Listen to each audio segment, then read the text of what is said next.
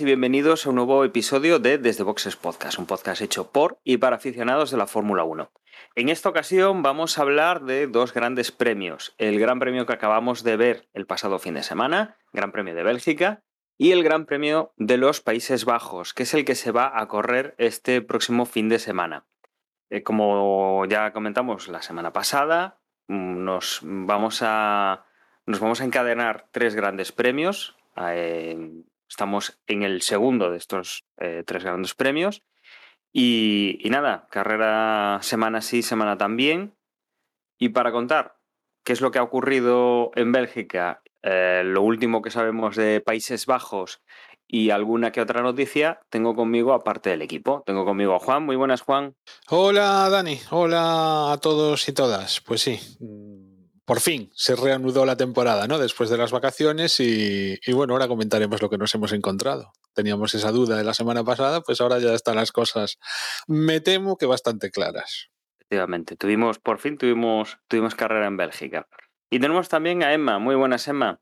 Hola, buenas, ¿qué tal? ¿Cómo estamos? Bueno, y presentado el equipo, lo que vamos a hacer es comenzar por las noticias. No tenemos demasiadas, tenemos una noticia, es relativamente importante, aunque de cara a 2026, pero como todo necesita, necesita su tiempo, y todavía no está muy definida, pero eh, creo que lo comentábamos la semana pasada, que estaban ya ahí los, los eh, semi-anuncios, esos rumores, esas filtraciones, esos mmm, ya están aquí de, Audi y de Porsche como motoristas y como incluso una alianza con escudería eh, posiblemente.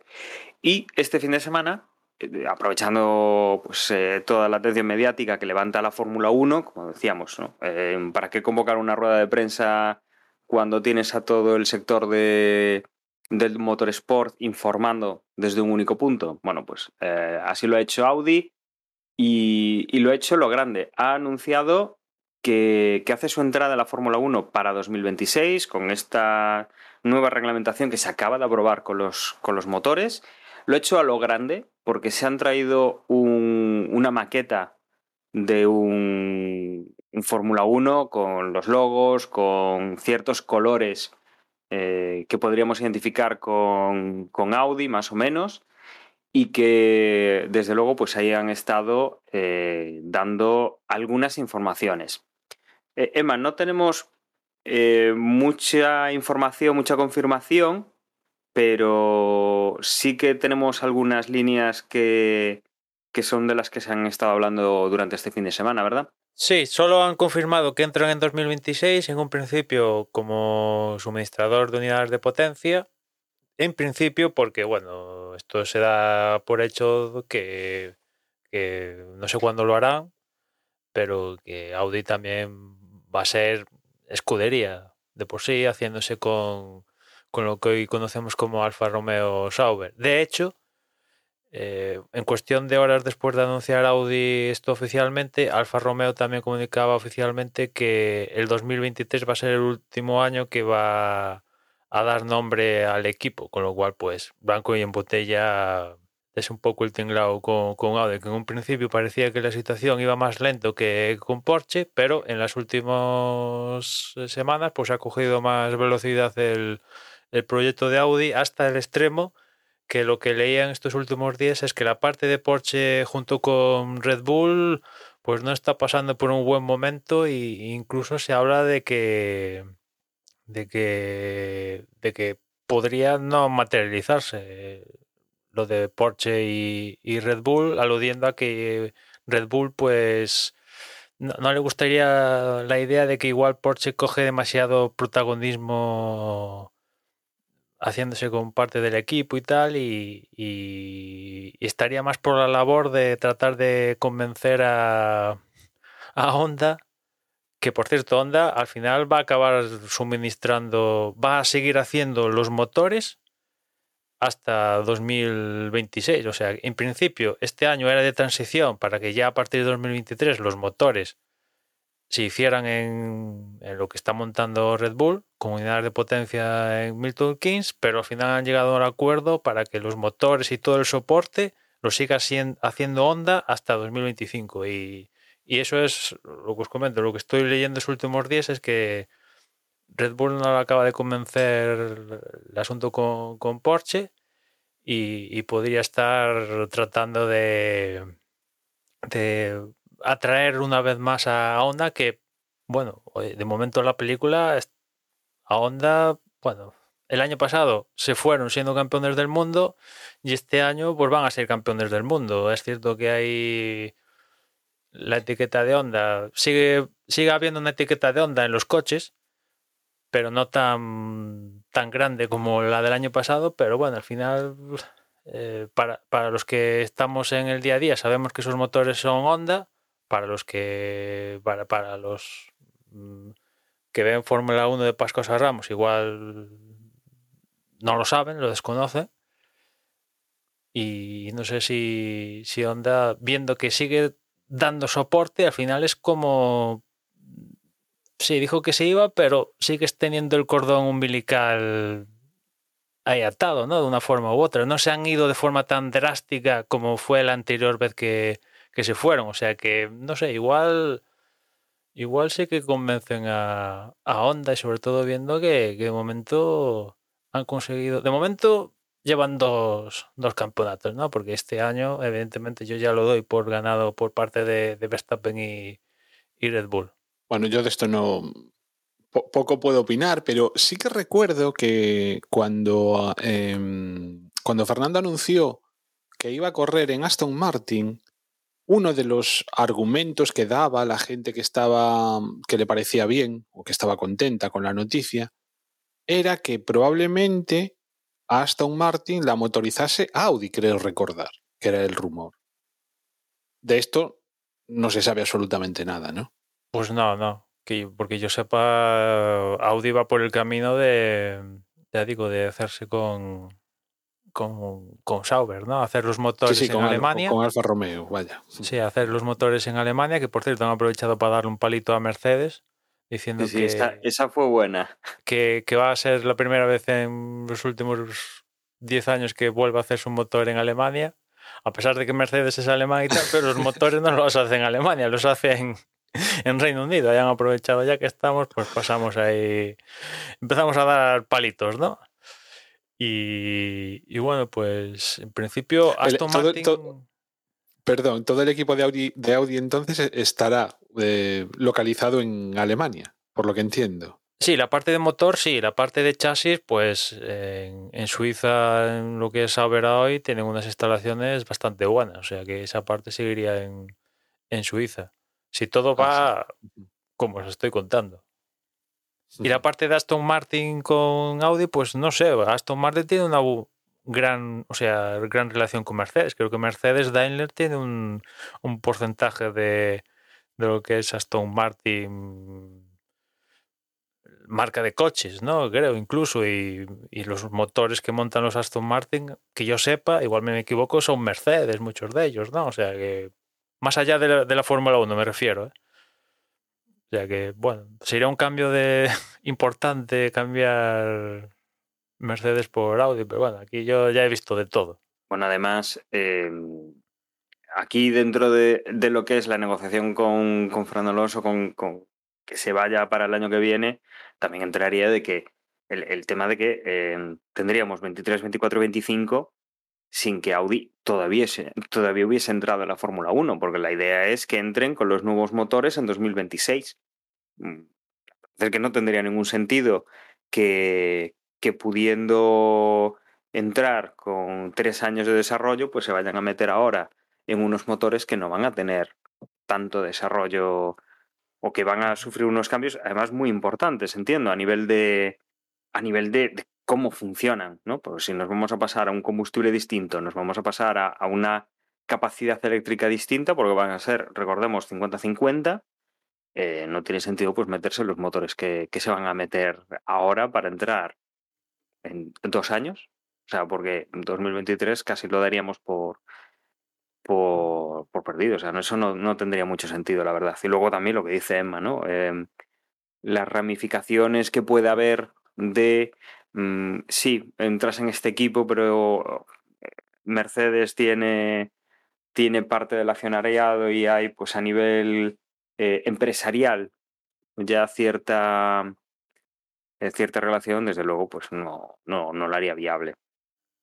Te- Tengo curiosidad cómo, por ejemplo, se va a llamar el equipo, por ejemplo, en 2024, donde ya no va a estar Alfa Romeo y si entra Audi, se seguirán montando Ferrari, entiendo, ¿no? Hasta 2026 que entra Audi. Tengo- No, no dejaría de ser curioso que la escudería se llamara Audi algo y los coches montaron Ferrari. No sé cómo lo van a hacer, cómo lo van a plantear, pero me llamaría la atención. No sé, aquí ya sabéis, cuando pongan la pasta encima de la mesa, eh, tendremos el nombre del, el nombre del equipo. Eh, eso Sí. nos pasaba, nos pasa yo creo que todos los años con, con alguno de los equipos y, bueno, a ver, vemos que, por ejemplo, Toro Rosso ha cambiado por temas de marketing, se ha pasado a Alfa Tauri, que recordemos que es la, la filial, entre comillas, de ropa o, o la marca que tiene de ropa el conglomerado de Red Bull, o sea que aquí a saber quién, quién mete la pasta y qué les interesa poner en el nombre. Y después, si por un casual lo de Red Bull y Porsche se tuerce, ¿dónde iría Porsche? Pues eh, vete tú a saber, ¿no? Sería también... Yo creo que incluso podría ser más interesante que sucediera esto, ¿no? Porque sería, por un lado, que tendríamos otro motorizador, que por cierto, esa es otra. Se da por hecho mm, Audi, que ya está confirmado, y Porsche, pero yo he escuchado incluso que van a, van a sumarse otro motorizador venido de la parte asiática del mundo, allá por Corea del Sur, una cosa así. O sea que, oye, por mí encantado. Hace años, pues éramos los tontos, la Fórmula 1 eran los tontos, eran los únicos que tenían tres motorizadores, cuatro motorizadores y daban pena, y otras categorías est- est- estaban acaparando las marcas oficiales y de repente, pues Pues oye, ya Audi. Porsche, bueno, eh, eh, cuando le preguntaron a Audi en, esto del anuncio, le preguntaron, oye, si Porsche entra, vais a hacer un, eh, un desarrollo conjunto. Y dijeron, no, no, Porsche a lo suyo y nosotros a los otros. O sea que, y aparte ya han, ya han dicho que Audi ya tiene, en banco de pruebas ya tiene motor en marcha, ¿no? O sea que ya saben, uno y otro y saben que Porsche ya está trabajando en un motor y tal, ¿no?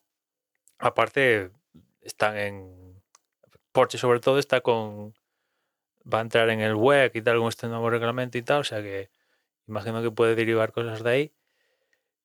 Y, y eso, yo incluso sería interesante porque sería sumar otro suministrador de motores a, a la parrilla, ¿no? Pero si Porsche no se asocia finalmente con Red Bull, ahora mismo no, no sabría decir qué, qué escudería podría hacerse con, con este partnership muy interesante con, con Porsche, donde evidentemente perdería protagonismo su marca en favor de Porsche, evidentemente. Pues nada, nos queda, nos queda mucho por conocer. Eh, Desde luego, lo básico lo tenemos ahí. Mm, Ya es una confirmación de un, no voy a decir secreto a voces, vo- voy a decir noticia todavía por, por contar. Eh, llevábamos mucho tiempo escuchando esto, todo apuntaba hacia, hacia este final y, nada, ahora veremos eso, cómo se articula todo, porque desde luego eh, te queda mucho, queda mucho por saber, quedan bastantes detalles por, por ver cómo, cómo se resuelven y cómo se encuadran en la Fórmula 1 del futuro, porque esto, como decimos, 2026 afectará antes en cuanto a las posibles cambios, alianzas y, bueno, pues entradas y salidas de motores en, en los equipos y de patrocinadores y de pues eh, entradas de capital. Pero bueno, hasta 2026 pues no veremos el primer motor Audi eh, corriendo en la Fórmula 1.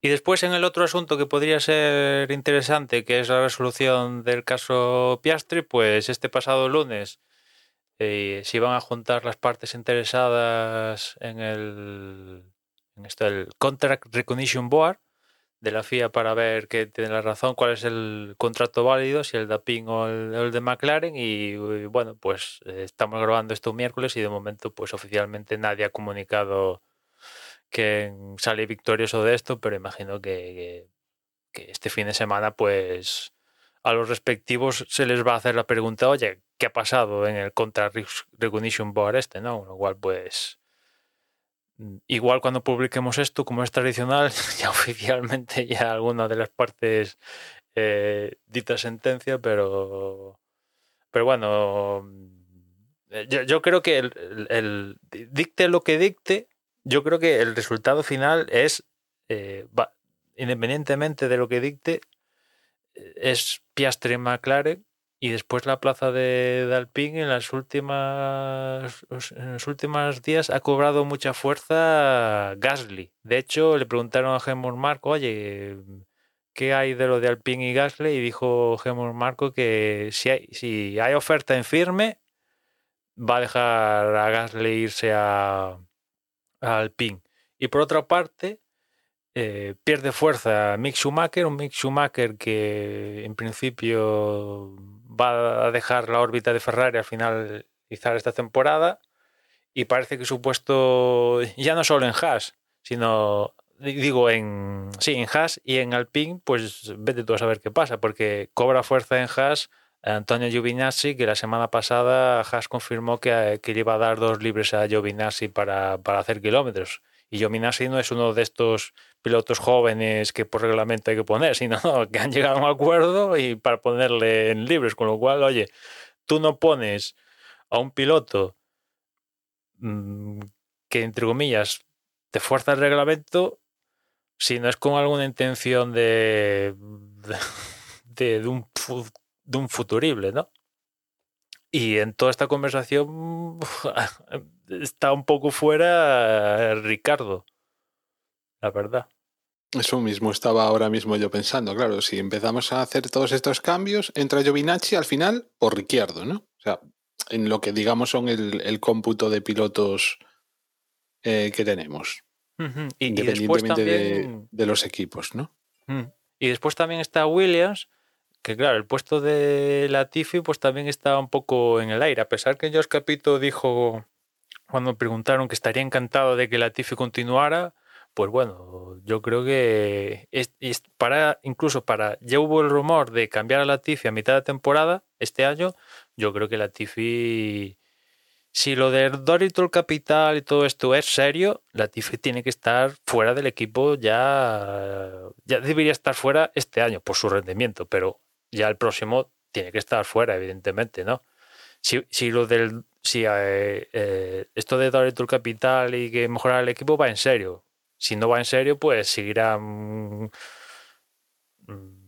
cogiendo la pasta que trae la Tifi y seguirán siendo el mismo Williams, solo que ahora en vez de estar en manos de la familia Williams, está en manos de, de, este capital, de esta firma de capital riesgo. O sea, si quieren mejorar, tienen que empezar por, oye, mira, nos quitamos a la Tifi, que sí, vale, muchas gracias. En un momento dado, pues nos ha traído pasta y el equipo ha podido sobrevivir, pero si queremos dar un paso hacia adelante, hay que traer un piloto mejor que Latifi, lo siento por él, pero es que tanto Russell como ahora Albon, es que, vamos, es que es una broma.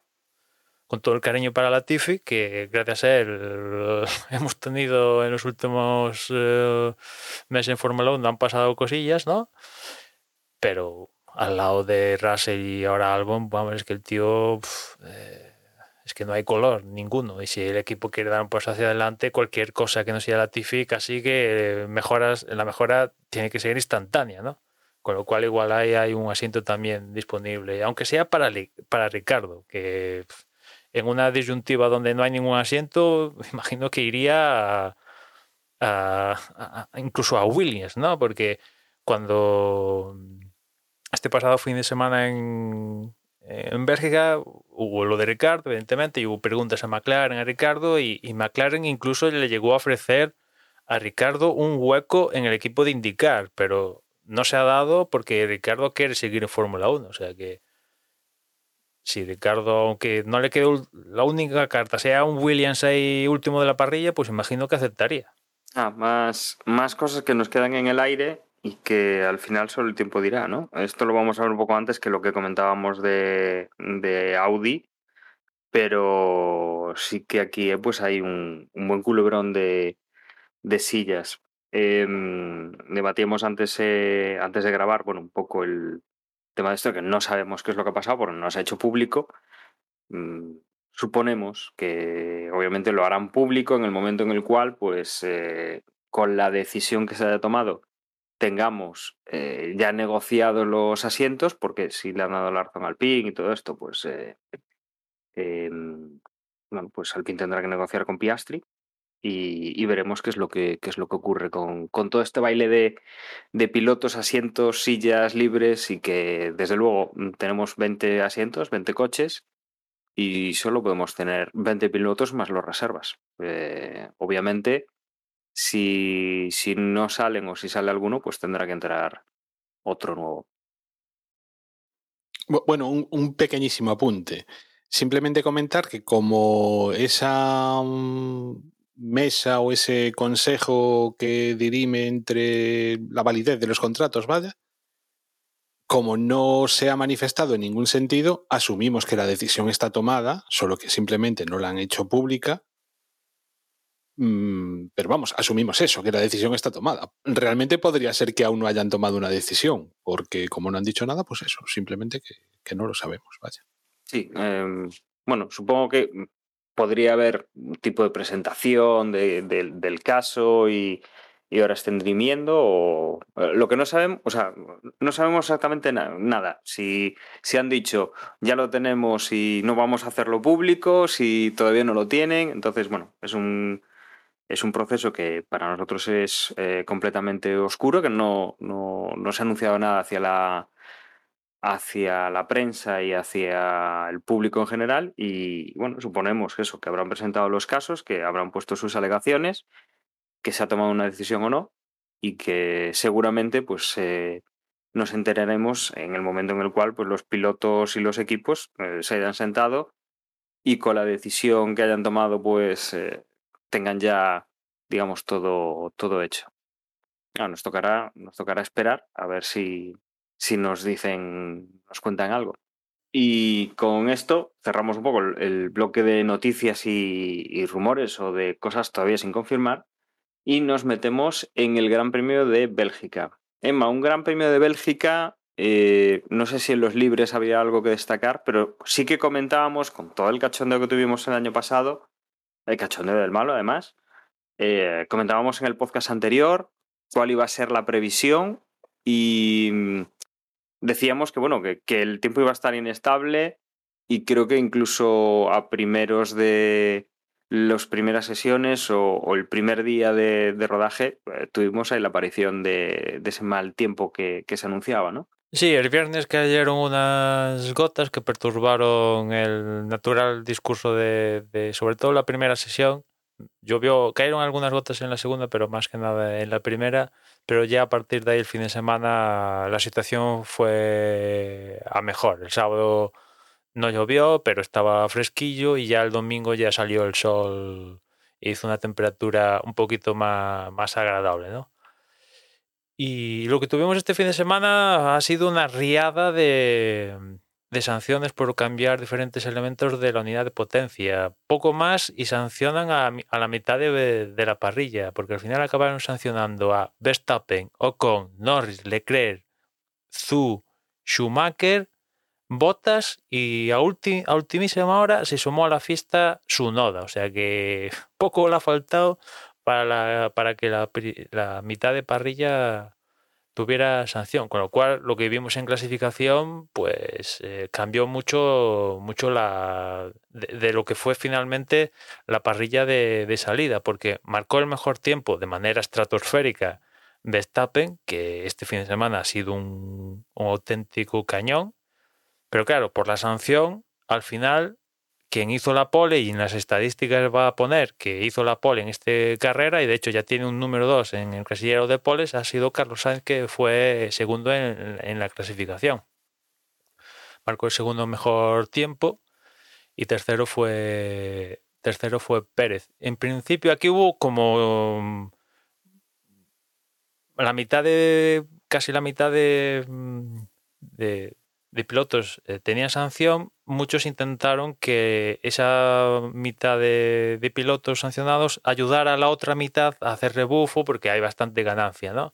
Al, Alpine hizo esto, Ferrari hizo esto y incluso alguna otra escudería también probó lo de ayudarse mediante el, el rebufo. En el caso de Red Bull no fue así y por lo que he leído eh, creo que lo hicieron a propósito de que Pérez no clasificara por delante de, de, Carlos Sainz con la intención de que después en, en la salida, pues eh, en la quinta curva, después de la recta, ahora me acuerdo, no se me viene el, el nombre de la recta, después de pasar a Rus, Radillón y la recta esta que hay en, en Bélgica, pues lo adelantar ahí en esa zona donde es bastante probable que te cojan el rebufo y te adelanten, ¿no? Y esa es un poco, por lo que he leído, la razón de que Verstappen no le diera un poco el rebufo a Pérez para intentar que Pérez saliera desde la primera posición. Pero bueno, al final, viendo, viendo el ritmo de los Red Bull, pues aunque salieran últimos, mm, después si, si queréis,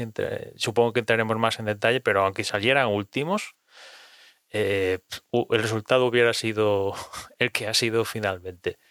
Bueno, Pérez. Bueno, en el caso de Verstappen, ¿eh?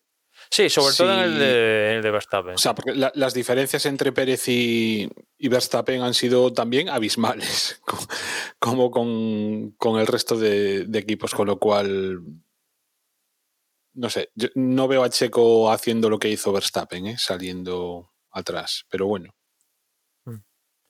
En todo caso, sí que hubiese, o sea, probablemente Checo no hubiese ganado la carrera, pero, pero sí hubiese llegado muy arriba, vaya, eso seguro. Bueno, por delante de Sainz, eh, que finalmente lo que pasó, o sea, cualquiera fuera la disyuntiva, quedo por delante, salgo por detrás, viendo el ritmo que tenían y la velocidad que tenían, eh, lo iban a pasar.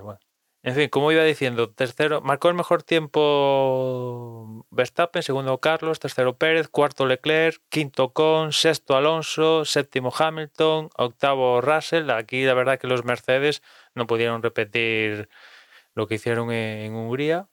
Noveno fue Albon, que fue la nota um, interesante de, la clasificación, colocando el Williams, su Williams en concreto por primera vez en, en la Q3 y además por méritos propios, porque al final, como todos, había tantos sancionados y tal, pero para salir lo más adelante va según el puesto que quedes en la clasificación, con lo cual, pues al final acabaron todos haciendo la clasificación, aunque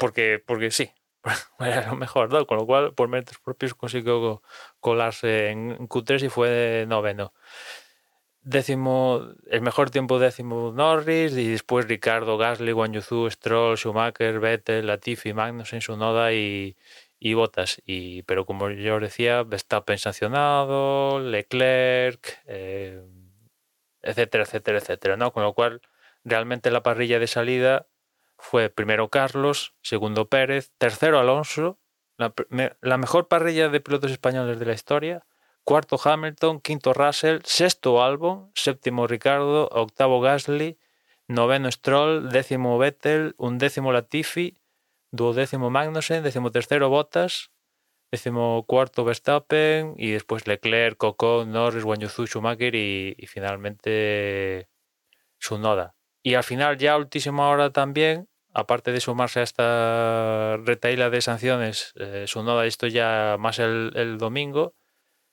eh, nada, a, falta de, ya dar la salida, pues Gasly también, no sé, tuvieron un problema con su coche y arrancó la, carrera desde. De, tuvo que arrancar la carrera desde el pit lane, con lo cual, pues ese octavo puesto quedaba vacío en la parrilla. Con esta situación mmm, llegamos a la carrera el domingo, una carrera que no tuvo nada que ver, obviamente, con, con, la del año pasado, que no se llegó a disputar por, por, aquella tromba de agua que había caído y toda la polémica que generó, con lo cual estábamos muy expectantes de, de, de ver por fin una carrera en, en Spa y que no, que no volviese a pasar nada similar a lo del año anterior. Eh, una carrera que es relativamente especial en el sentido de que muchos coches, eh, con todo lo que comentaba Manuel, o sea, el, hasta la decimosegunda posición, eh, todos salieron sin penalización, pero a partir de ahí había ocho coches que por una cosa o por otra, pues han terminado eh, saliendo fuera de su situación de clasificación normal. Con lo cual, teníamos por delante los favoritos que no habían sancionado, que esperábamos ver cómo evolucionaban, y por la parte de atrás los favoritos que habían tenido que sancionar, que era el caso pues, de Ferrari con Leclerc, de, de Verstappen en, en, Red Bull, y que seguramente pues, nos iban a, a dar una gran remontada y teníamos que estar pendientes tanto de la cabeza como de la cola al principio de, de esta carrera. En la salida eh, más o menos lo esperado. Carlos Sainz mantenía la posición, Alonso por detrás eh, adelantaba a Sergio Pérez, que iba segundo, Alonso pasa a ser segundo, como decía Emma, eh, una de las mejores parrillas de salida de pilotos españoles, pues aquí mejora ¿no? a primeras de, de carrera. Alonso se pone en segunda posición, los dos españoles liderando la carrera. Y de nada tenemos pues el primer eh, punto importante de la carrera, porque eh, por detrás de ellos viene Lewis Hamilton. Recordemos eh, que llevamos hablando varias carreras de que Ferrari no está en disposición de pelear con, con Red Bull y que lo que nosotros vemos y lo que se está viendo ya que, que es la disputa es con el equipo Mercedes. Entonces, eh, para estos pilotos que no habían tenido problemas de, de, mm, sanciones, eh, para Carlos Sainz sobre todo, pues el tener los, dos Mercedes por detrás no auguraba nada bueno.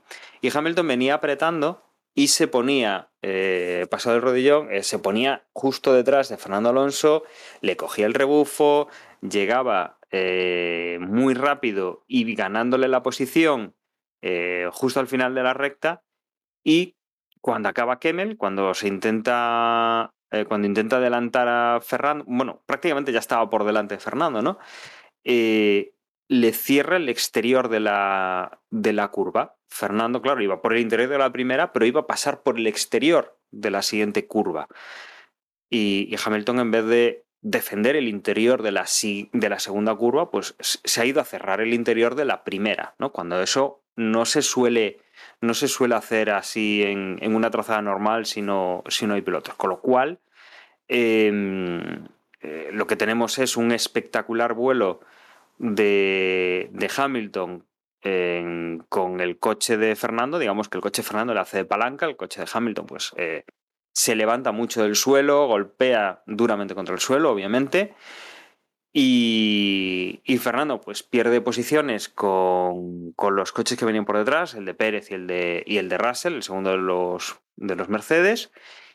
Y con esto, pues eh, quien tiene que abandonar es Lewis Hamilton por los daños en el coche eh, y que desde luego mmm, deja a un rival menos a, a Carlos Sainz y deja un poco tocado a Fernando Alonso, que había conseguido una buena posición por, por actuación y por, por, las sanciones, y que, pues de repente, pues esas dos posiciones que había ganado en la salida, pues las vuelve a perder eh, por, este, por este incidente. A partir de aquí, eh, lo que vamos a ver es que, bueno, con, con el coche de, de, Hamilton lo tienen que retirar de, de, donde se queda tirado. El coche, pues, eh, presenta problemas para, para llegar a, a, boxes. De hecho, el equipo directamente el mensaje de radio es stop, stop, stop, stop. No, no hay más.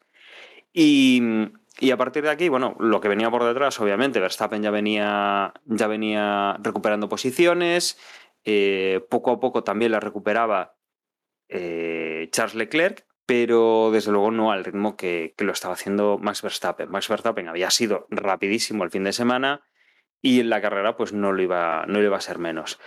También aquí el problema es que Charles Leclerc eh, sufre eh, algún tipo de problema en los frenos, en una de las ruedas delanteras, con lo cual eh, se ve luego en vídeo que se le debe meter un plástico de las viseras, de los cascos, se le debe meter justo dentro de la zona de los frenos, se queja de que eh, sale un humo de, esa zona y bueno, en el equipo lo que deciden es cambiar neumáticos eh, para desmontar esa parte, para quitar ese, esa porquería que pueda haber ahí, algo que se haya metido, volver a o sea, poner neumático nuevo y, y volver a pista, con lo cual pérdida de posiciones, cambio de estrategia, es una, una, estrategia ya distinta a lo que llevan los demás, con lo cual, eh, al final, pues si no es por H o por B, el equipo Ferrari, eh, con las estrategias y con, con estas historias, la, la, tiene negra con su piloto número uno, que en teoría es eh,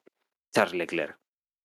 Como decíamos, a partir de ahí, pues todo el interés es ver cómo Verstappen va subiendo posición a posición, cómo se acerca a, a, Carlos Sainz, que la verdad es que las está pasando un poco canutas con los, con los neumáticos. A partir de, del, en el segundo cambio, cuando prácticamente todos han metido los, los neumáticos medios, eh, sí que se informa eh, a varios pilotos de, de esa degradación bastante alta que están teniendo, esos problemas que están teniendo por temperatura eh, prácticamente todos los equipos, con lo cual no hay, o sea, es algo generalizado que se está dando con los, con los neumáticos y que para el siguiente cambio, pues eh, las estrategias podían cambiar en algunos casos. Hay gente que ha montado todas las gamas, por ejemplo, es el caso de Sainz, que montó los blandos, los medios y los duros. Eh, hay gente que, bueno, se ha quedado con los medios y los, y los blandos, pero desde luego eh, prácticamente el top de la parrilla pues ha pasado eh, por los duros, por los medios y alguno también por, como digo, ¿no? por, por los blandos. No es el caso de Verstappen, por ejemplo, que sí que ha utilizado blandos y, medios nada más, pero, pero, bueno, es que el rendimiento de su coche ha sido espectacular. Eh, no, no, se ha visto tan afectado como, como el resto de pilotos. Eh, como digo, el final de la carrera hemos eh, tenido pues, eh, los problemas de Carlos Sainz, que pues, se ha visto superado por Verstappen, se ha visto superado también por Sergio Pérez con el otro de los Red Bull. La verdad es que han funcionado fantásticamente bien. Y en la parte final, pues eh, Sainz ha visto cómo tenía un poco que, que, defenderse de cómo venía Russell por detrás con, con, el único de los Mercedes que quedaba. Para, para, bueno, para mantener la posición del, del podium. Finalmente entraban en primera posición Max Verstappen, segundo Sergio Pérez, tercero era Carlos Sainz, manteniendo ese, ese podium. Por detrás de ellos entraba Russell y aquí hemos tenido pues eh, la parte un poco curiosa del equipo Ferrari. Leclerc iba en quinta posición, seguido de Fernando Alonso, seguido, pero bueno, que había un colchón de segundos lo bastante amplio como para que en el equipo Ferrari decidiesen que Leclerc iba a hacer parada, que la tenía gratis por, por esa distancia con Fernando Alonso, eh, hacer la parada, cambiar neumáticos, eh, intentar hacer la, la, última vuelta la vuelta rápida, conseguir un punto extra y, y no les ha salido nada bien. ¿Por qué? Porque cuando Leclerc ha salido, ha salido detrás de Fernando Alonso, pues eh, se ha hablado de que si la primera vuelta la iba a hacer detrás de Fernando, pues para, para ganar el DRS e ir a por esa vuelta rápida.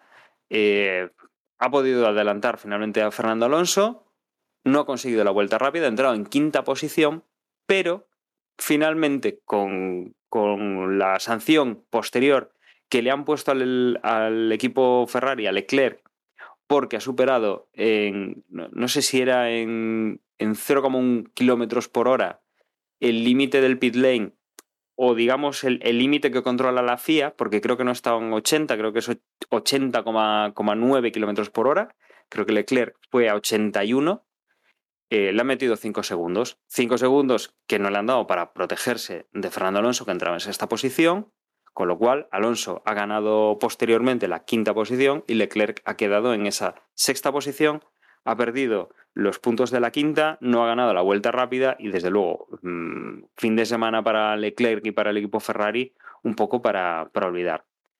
Por detrás de ellos ya ha entrado pues en séptima posición, Vettel en octava posición, noveno ha sido Gasly y décimo ha sido Albon. Nada, pues eh, ha arrasado Verstappen, no tiene mucha historia, le costó 18 vueltas hacerse con, con la primera posición después de pasar por el primer ciclo de paradas y imagínate lo que hubiera pasado si hubiera salido ya desde el primer momento en la pole, o sea, hubiera triturado absolutamente a toda la parrilla, ¿no? O sea que le ha venido bien eh, al resto de la parrilla que, que Verstappen tardara 18 vueltas, ¿no? Porque no ha habido no ha habido mucho mucho doblado en, en esta carrera, ¿no? Es cierto que se tarda unos 40 y pico, 50 y pico largo en carrera la vuelta aquí en Bélgica, pero por el ritmo que tenía Verstappen eh, gran parte de la carrera incluso fue yo creo que fue con con el brazo fuera de, del coping, ¿no? Porque ya es que no hubo ningún tipo de, de oposición al, al respecto. Y, y, después por detrás es que eh, el duelo es Ferrari y Mercedes. Ferrari realmente no es Red Bull Ferrari. En este preciso momento es Mercedes y Ferrari. Ferrari, en este caso con Carlos, consiguieron llevarse las migajas que deja Red Bull, se llevó el podio, pero Mercedes, pese a que en la clasificación estuvieron bastante retrasados, Russell, eh, oye, un, sobre todo en la parte final de carrera, le iba recortando y sí, es cierto que al final no, no se pudo acercar lo suficiente, pero oye, cuidado. Viendo la diferencia que hay en la clasificación y después en carrera mejora, pues oye, cuidado, cuidado con, con Ferrari y, sobre todo si, si al final haces una, acaba siendo una pifia lo de Leclerc, pues vas regalando puntos con una facilidad pasmosa. Mira que estaba siendo una carrera que Ferrari pues no estaba haciendo ninguna cagada de por sí. Básicamente Red Bull está pasando por encima por ritmo, pero pues eso es lo que hay, no es ninguna cagada en sí, digamos. Las paradas en boxes están siendo más que razonables, de hecho yo diría que incluso bien, en unos tiempos los esperados. Y, el único problema que, tuvieron es que Leclerc, pues al empezar la carrera, un, visor de estos se le coló en la, en, la toma de frenos al principio de carrera, eso produjo un recalentamiento, tuvo que entrar a, nada más arrancar la carrera a cambiar ruedas, eso ya tocó un poco su planteamiento de, estrategia y según ha dicho Ferrari, pues justo de este recalentamiento se fastidió uno, el sensor que utilizan para medir la velocidad en esto de, entrar en boxes. Con tan mala suerte que, mira, decidieron entrar en boxes a falta de una vuelta para intentar la vuelta rápida y, no hubo ni vuelta rápida y encima pues le cascaron los 5 segundos y, perdió una posición con, con Fernando que imagino que el juego con Fernando eso era fue a propósito para intentar aprovecharse del rebufo y junto al DRS para intentar virarle la posición, la, el punto de, vuelta rápida a Verstappen, pero ni con esas, ni con esas consiguieron ni tan siquiera acercarse, yo que sé, a una ni a una décima se quedaron del tiempo que marcó como vuelta rápida Verstappen, que lo hizo en la vuelta 32. Y le queda intenta la vuelta rápida en la 44. Estamos hablando de Spa, un circuito que mide 7 kilómetros de cuerda, aquí creo, o sea, la diferencia de combustible era abismal. O sea, imaginaos la diferencia que tenía Verstappen, ¿no? Y, y los neumáticos. Y, y, neumáticos y tal, ¿no? O sea que, bueno, le ha salido mal la jugada esta a Ferrari, pero ya digo, yo creo que el Ferrari se tiene que centrar en que Mercedes no. Las, es triste decirlo, pero no la amargue la segunda posición en, en el Mundial de, de constructores, ¿no? Porque esto de que Red Bull ya domine, yo creo que tiene pinta de que se va a quedar así. Porque venimos de Hungría, que Verstappen recuperó saliendo décimo y ganó la carrera. Aquí sale decimocuarto y gana la carrera, que de hecho es la segunda vez en la de toda la historia de la Fórmula 1, es la segunda vez que pasa que un piloto saliendo décimo peor gana dos carreras consecutivas. Hay que remontarse al 59-60, que lo hizo. eh, El único que lo, que lo había hecho hasta ahora era en el 59 y 60 Bruce McLaren, que lo logró en Estados Unidos y Argentina. O sea, estamos hablando de, algo prácticamente inaudito, ¿no? Que un piloto consecutivamente gane la carrera saliendo en una décimo y aquí Verstappen décimo cuarto. O sea, esto ha pasado todos los días, ¿no? Con- En este caso, lo, lo más extraño es que Verstappen salga más allá del 10 en dos carreras consecutivas. Sí, se ha dado esta circunstancia especial, sí, sí, también es verdad, pero bueno, es que no, no hay color, ¿no? No sé si ha tenido, se ha influido especial que es Spa, o también ha influido esto, el, el cambio de las, del reglamento con esto de los fondos, no sé qué historia, se ha tenido también parte para ver este distanciamiento morrocotudo de en especial Verstappen, pero esto tiene pinta de que, oye, si ya en, en Hungría no hubo este, este chorizo de Verstappen, evidentemente, pero van bien en circuitos ratoneros, en circuitos eh, a toda hostia, o sea, es que es que no. Yo creo que en las creo que en las declaraciones Verstappen decía que o sea, reconocía que, que habían estado especialmente bien el Red Bull, ¿no? En este circuito. O sea, que realmente mm, sí que sí que es así, ¿no? O sea, el le, iba mejor este circuito que. O al menos este circuito le iba mucho mejor a Red Bull o mucho peor al resto, ¿no? O que fue capaz de adaptarse mucho mejor. Y también Helmut Marko también creo que hizo alguna declaración con respecto a, a lo de los eh, fondos, con lo cual, bueno, no tendrán queja. De todas maneras, a mí lo que me asombra no es lo bien que se haya adaptado Red Bull al circuito, sino mm, lo bien que está Verstappen. Porque es que la diferencia entre Verstappen y Checo, yo creo que pocas veces ha quedado tan manifiesta, de una forma tan clarísima. O sea, en, en, muchas carreras, cuando se da la circunstancia de que Pérez va por delante de Verstappen y se encuentran, todos estamos esperando que se dé la orden oficial a Pérez o el comentario de déjalo pasar y tal y tumba. ¿Te, te en esta ocasión es que es que ni, o sea, a nadie, o sea, no hacía falta que hubiera órdenes de equipo. En ¿Te este acuerdas caso es que era Vamos. Cuando pasó lo de lo de España y después ganó justamente Pérez a continuación en Mónaco y justo firmó la renovación, que alguno decía, bueno, espérate que Pérez igual aún lucha por el campeonato. E incluso creo que antes de empezar aquí en Bélgica, Pérez decía que sí, sí, aún, aún tengo posibilidades, tío. No, o sea, cero posibilidades. Matemáticamente las tendrá aún, ¿no? Pero es que, es que no hay posibilidades ninguna de, nadie le tose a día de hoy a, a, Verstappen. No, yo creo que nadie. O sea, personalmente yo creo que estamos ante una puta maravilla de. O sea, un, es un extraterrestre este tío. O sea, lo hace todo tan sencillo, tan. En un momento dado, cuando. Yo, es que me estuve fijando, cuando Leclerc eh, entra a cambiar eh, neumáticos por culpa de bueno del, del tiro ese, ¿no? Que se le metió en no sé exactamente tapando qué conducto, lo que fuera, bueno, el caso es. Una vez que salieron, veías a, a Verstappen seguir adelantando tíos, o sea, pero en cualquier zona de parte del circuito y sin ningún tipo de problema, ¿no? Y sin embargo, Leclerc, con neumáticos nuevos, con un Ferrari, pues no era capaz, o, tardó bastante, en adelantar a todo el trenecito de coches que tenía. Veías que Verstappen iba a, un adelantamiento por vuelta mínimo y Leclerc, pues, pues eso, que, o sea, que no podía muchas veces con coches muy inferiores, o sea, que obviamente al final acabó, acabó adelantándoles, pero vamos, esa superioridad, ese, ese, mira, es que no te pillo ni el rebufo porque no es que ni lo necesito para adelantarte, o sea, es, fue algo brutal. Y luego eso, o sea, la diferencia con su compañero de equipo.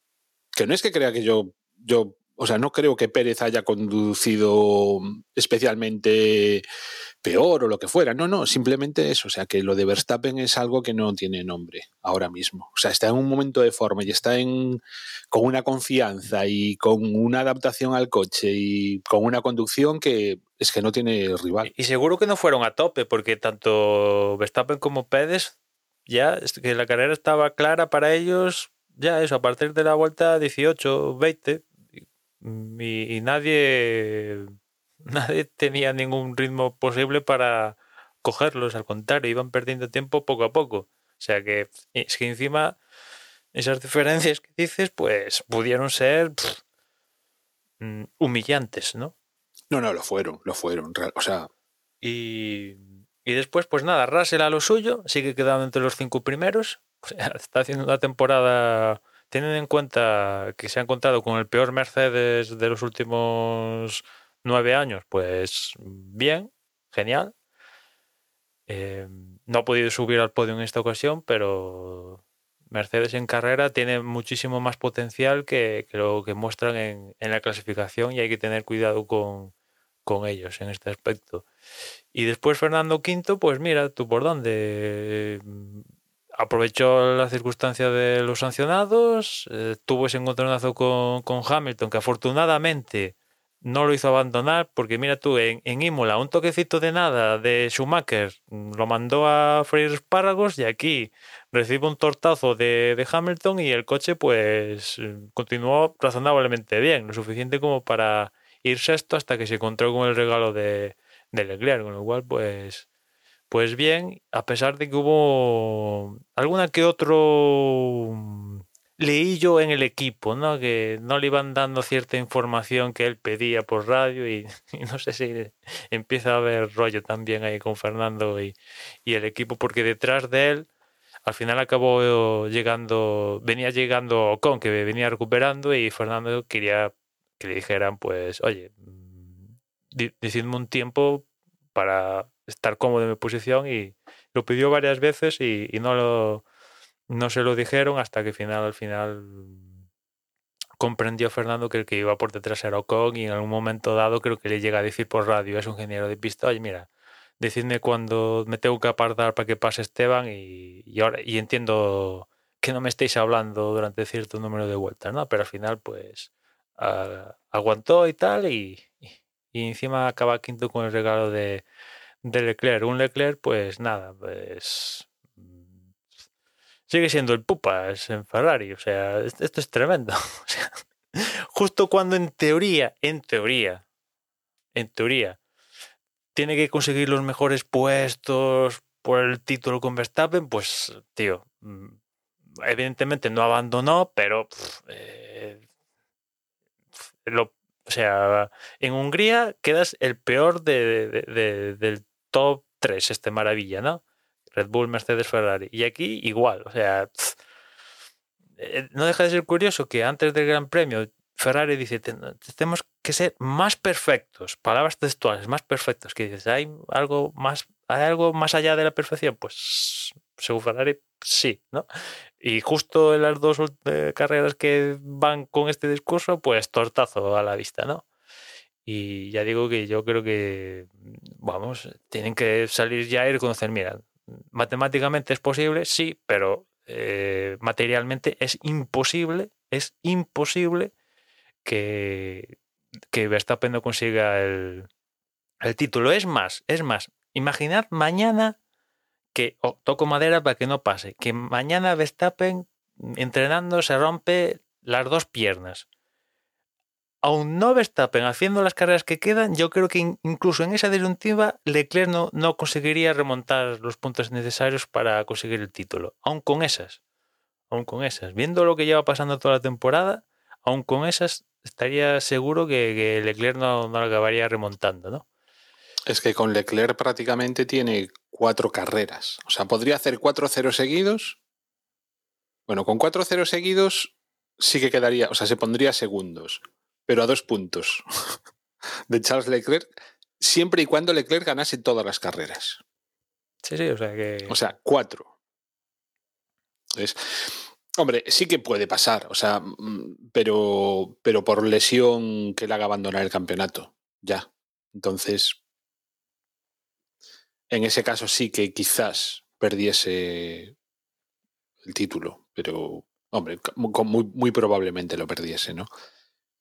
Porque quedan aún muchas carreras. Pero a no ser eso, o sea, a no ser. Ahora mismo Verstappen, con, si pelea con alguien es con, contra, contra sí mismo en el sentido de no lesionarse o no tener algún tipo de problema de este tipo. No. Y si somos sinceros con, con esto, veo más factible que cualquier cosa que estáis diciendo que le podrían pasar a Verstappen para que Charles Leclerc pudiera intentar tal, veo muchísimo más sencillo que todo eso que eso os ocurra le pase a Leclerc que a Verstappen. O sea, porque es que están pupas esta temporada. O sea, les está pasando de todo.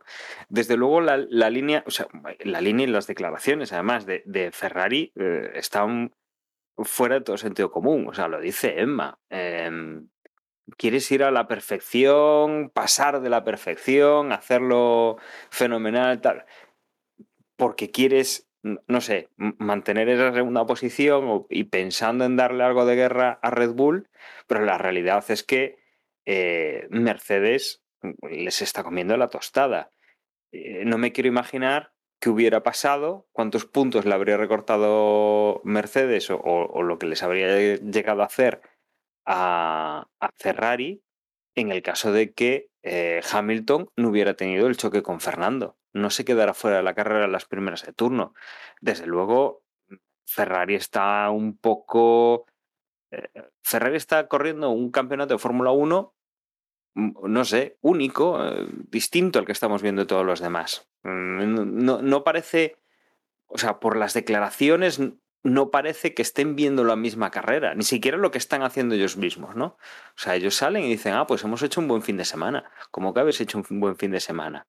Eh, os ha pasado esto, os ha pasado lo otro, los cambios de neumáticos mal, o sea, tú coges cualquier carrera de Ferrari, siempre hay algo, siempre hay algo, y si no, y si no lo ha habido todavía durante la carrera, te echas a temblar porque dices, bueno, ahora tienen que cambiar neumáticos, aquí va, o sea, aquí van a perder tiempo.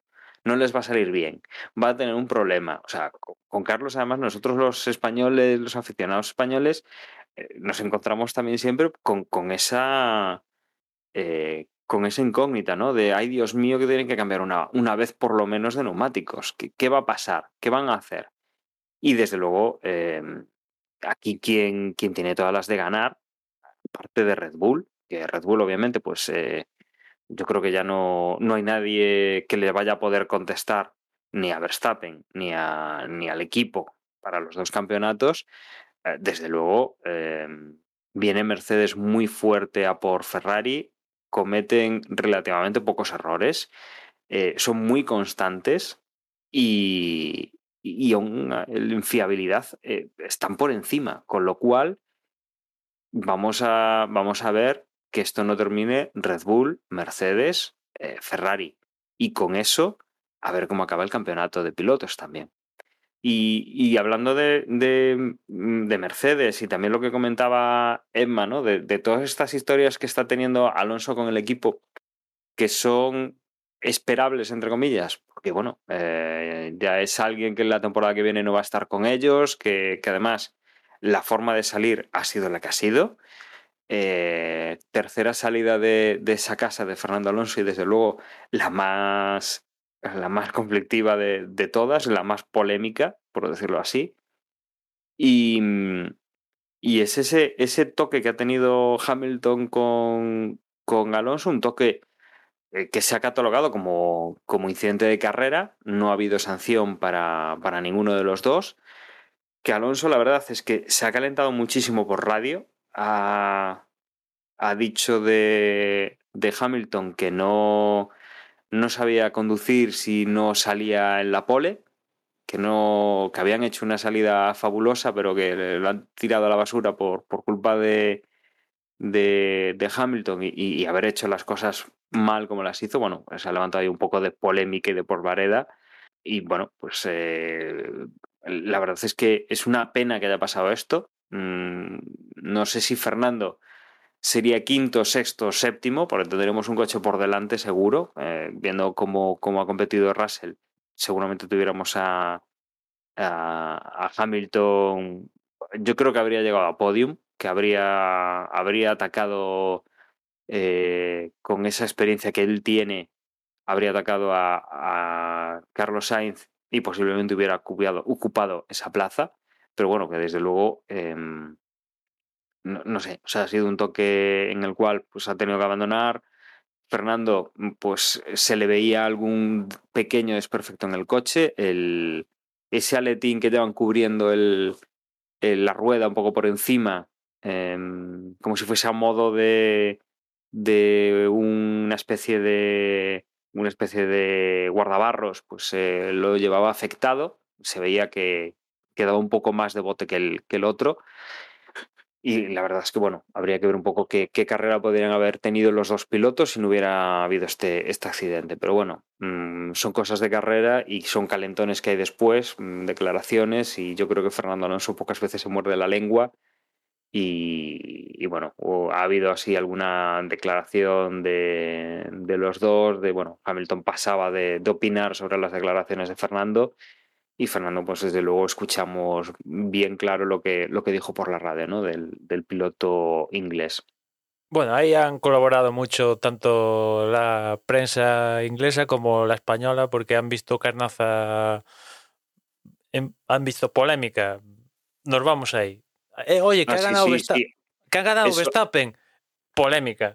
Hamilton Alonso, ¿qué te ha dicho de esto? Que no sé qué, vale, tal tampoco es para tanto. De hecho, yo me quedaría eh, con esto del incidente, es que Hamilton al final sufre un impacto de 45G, poca broma, y evidentemente 45G saltan las alarmas y, y tienes que visitar el centro médico, cosa que no hizo, a pesar de que la prensa dijo que poco más y se rompe la espalda, pues no acudió al centro médico, que es obligatorio, y la FIA lo advirtió.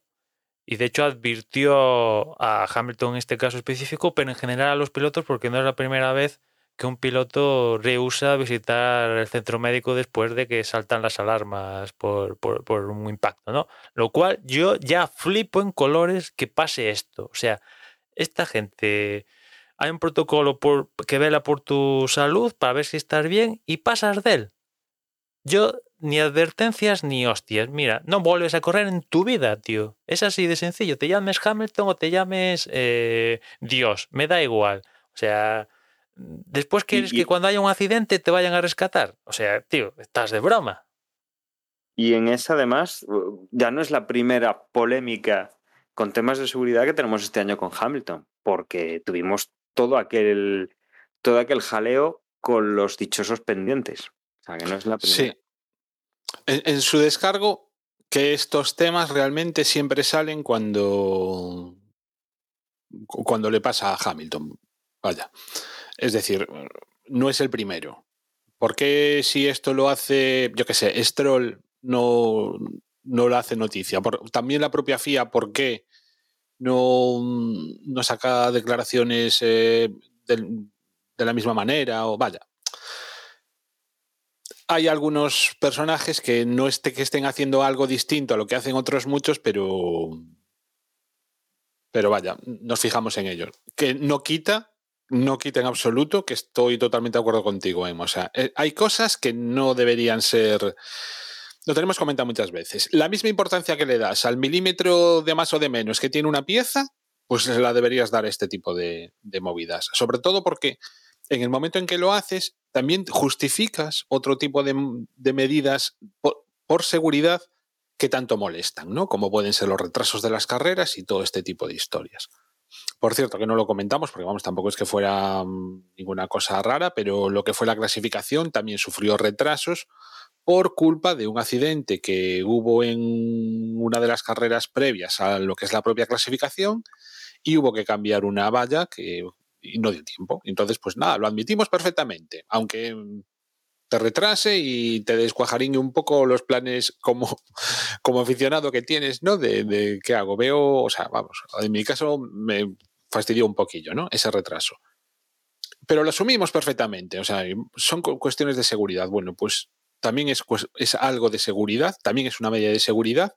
El ante determinados eh, accidentes, pues tener que pasar simplemente por el centro médico, que te hagan unas radiografías y que descarten posibles problemas, ¿no? Pero vaya, que sí que es cierto que no es solo cosa de Hamilton en este caso, sino de, de más. Oh, yo me he enterado ahora, si me entero el año pasado de que yo que sé, Mazepin se la sudó el chequeo cuando se estampó en Arabia Saudí, estoy suponiendo, pues lo diría, pero yo es la primera noticia que tengo que hay, ha habido casos de pilotos que han pasado de ir al centro médico cuando ha saltado la, la advertencia, ¿no? Y evidentemente, pues en este caso, cuando el tío dice encima a la prensa que, oye, que poco más me rompo la espalda, no acudes al centro médico, y después, hace tres meses, poco más, y te dan un, bastón en Azerbaiyán para ir andando, tío, yo flipo, yo flipo. Pasan estas cosas y digo, tío, chaval, o sea, en este caso como tú dices, parece que es Hamilton y puede que se aumente la bola, pero ah, ya sabéis, a mí me da igual que sea Hamilton, Alonso, Dios, me da igual. Estas cosas, tío, o sea, es, por tu salud, no es por un capricho de... Me apetece. Me apetece que en vez de estar en tu motorhome bebiendo Coca-Cola, estés aquí respondiendo preguntas y en una maquinita una hora es por tu salud, tío. O sea. Y, me cuesta increíble que, que, no, no, haya sido la primera vez y la FIA, pues, eh, aproveche el caso de Hamilton para decir, oye, mm, a la siguiente ya, palo. No, no, tío. Palo ya. Palo ya. Yo en esto, bueno, antes de nada, Emma, perdona, no lo decía por ti, ¿eh? O sea, no, no, decía por ti que hayas traído el caso de Hamilton porque es Hamilton, sino en general, porque, o sea, nosotros traemos lo, lo, vamos, lo, que nos llega, ¿no? Em, es decir, esa excepción no, no, lo decía por ti, sino en general por la FIA y, por los medios también. Mm, pero yo, o sea, a, mí, hombre, yo lo de quitarle la superlicencia me parece un poco grave, pero y en estos casos siempre digo lo mismo, o sea, haz que las cosas, que la responsabilidad, por así decir, o el, el que le tenga que echar la bronca, o el que se cuide de que se cumplen las normas no sea el piloto, que sea la escudería. Y entonces, si resulta que tú le quitas puntos del Mundial de Pilotos y del Mundial de Constructores, estoy convencido que Mercedes va a hacer porque Hamilton vaya donde tenga que ir cuando tenga que ir. Sí, sí, si no te digo que no, pero ya como individuo, en este caso personificado en Hamilton, tío, o sea, te acabas de dar un leñazo estás diciendo que por poco te rompes la espalda y no vas a ver al médico, tío. ¿Qué, tienes medio? Que, el médico te diga, no, tío, pues sí, tienes una vértebra mal, igual no corres en la siguiente, tío. Bueno, eh, es tu salud. Mm, ya, pero yo qué sé, ¿cuántas personas fuman? Mm, teniendo, o sea, ya, bueno, pero... lo sabéis. Yo, cuando estaba en el hospital tal, me hacía cruces de que veía compañeros de bueno, no de mi habitación, pero vamos, fumando. es que no, o sea, no me entraba en la cabeza. Entonces, yo qué sé, cuando son temas de salud, pues es que somos tan inconscientes, temas de salud y en, otro tipo de, temas, ¿no? Eh, que no me parece tan extraño, la verdad, ese tipo de cosas, pero sí que obviamente es muy poco profesional. Debería también, simplemente, aunque no le parezca necesario, simplemente por cumplir la normativa que para algo está, debería ir. Él y cualquier otro piloto.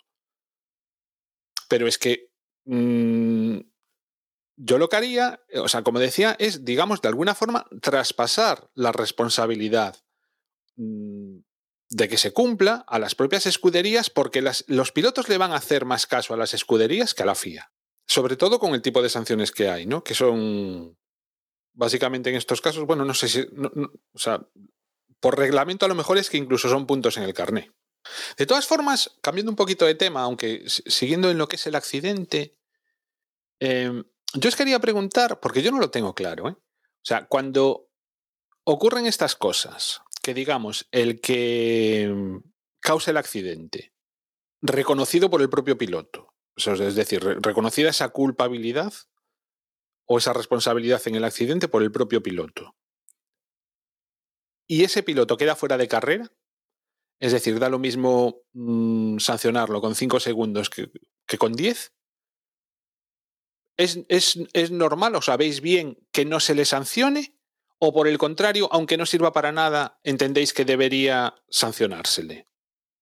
Ojo, Porque es que ojo que se le podría aplicar para la siguiente carrera.